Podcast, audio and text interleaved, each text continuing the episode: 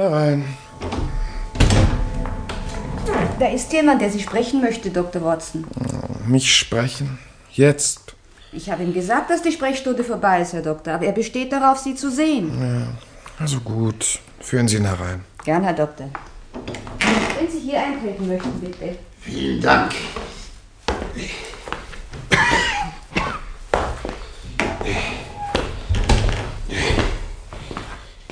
Sie überrascht mich hier zu sehen. Sie sind es. Darf ich erfahren, was... Ja, Herr Doktor, das ist so eine Sache. Ich hatte ein schlechtes Gewissen.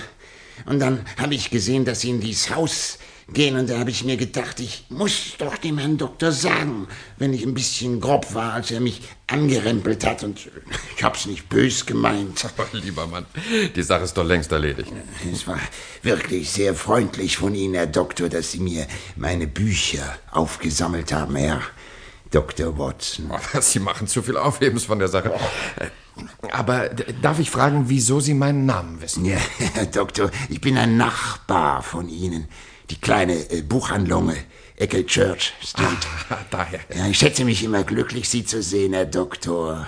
Vielleicht sammeln Sie selber. Nein, ich... Nein, sehen Sie, was ich hier habe, Herr Doktor. Die Vogelwelt Englands. Catull. Ja, Der Heilige Krieg. Jeder Band fast geschenkt. Oh, Ich habe wirklich keine Verwendung. Sehr gut erhalten, Herr Doktor. Fünf Bände. Sie würden genau in die Lücke da in dem zweiten Bücherbord passen. Ah, Wo? In dem Bücherschrank, hinter Ihnen. Drehen Sie sich doch mal um, Herr Doktor. Bitte? Lücke? Ich sehe keine. Ja, nun hören Sie mal. Na, hab- mein lieber Watson. Holmes.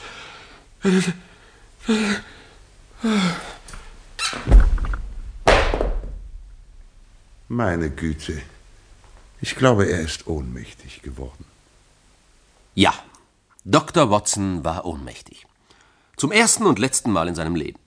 Und dazu war Grund genug. Während er sich einen kurzen Augenblick umgedreht hatte, verwandelte sich der schäbige alte Buchhändler in seinen Busenfreund Sherlock Holmes, dessen Tod Dr. Watson seit drei Jahren täglich aufs Neue beklagt hatte. Der erdichtete Zeitpunkt dieser dramatischen Szene war der April 1894. Als im Oktober 1903 die Story The Empty House in dem Monatsheft Strand Magazine erschien, war die Wirkung auf die britische Öffentlichkeit sensationell. Ganz England sprach darüber. Was kann da los sein? Dein Streit? Oder ein Unfall? Ach komm jetzt, Charles. Du weißt doch, dass ich den Anblick von Blut nicht ertrage. Ich sehe nirgends Blut. Hallo, Sie? Hallo, was ist hier los? Sherlock Holmes, Mister. Eben neues Buch erschienen. Da muss man drum kämpfen, wenn man eins haben will. Sherlock Holmes? Aber er ist doch tot. Vor drei Jahren ermordet worden. Ach nee, Mister. Der ist wieder lebendig. Holmes wieder lebendig? Äh, Lassen Sie mich durch. Lassen Sie mich durch. Ich zahle einen Souverän. Einen Souverän für das neue Buch. Charles, komm. Charles! Charles! Von der Stunde an bildeten sich lange Schlangen vor den Buchhandlungen, sobald ein neuer Sherlock Holmes erschien. Kein geringerer als John Masefield, englischer Hofdichter, sprach von der unerträglichen Pein des Wartens, ehe jeden Monat endlich die neue Story erscheint. Wer war dieser Sherlock Holmes, der einen derartigen Einfluss über ein Volk so nüchtern und gefühlsarm wie die Engländer erlangte? Bei der Nachricht von seinem Tode sah man vernünftige, achtbare Männer mit schwarzen Kreppbändern um den Ärmel. Und jetzt trug eine Welle der Freude dieselben achtbaren, wenn auch vielleicht nicht ganz so vernünftigen Männer davon. Und alles wegen der Rückkehr einer erdichteten Figur, die nur auf den gedruckten Seiten und in der Vorstellung der Leser existierte. Wer war dieser Sherlock Holmes? Oder besser, wer ist er? Denn er ist ja immer noch bei uns, ein Unsterblicher, der geht und redet und mit seinem verkniffenen Lächeln auf der ganzen Welt zu Hause ist.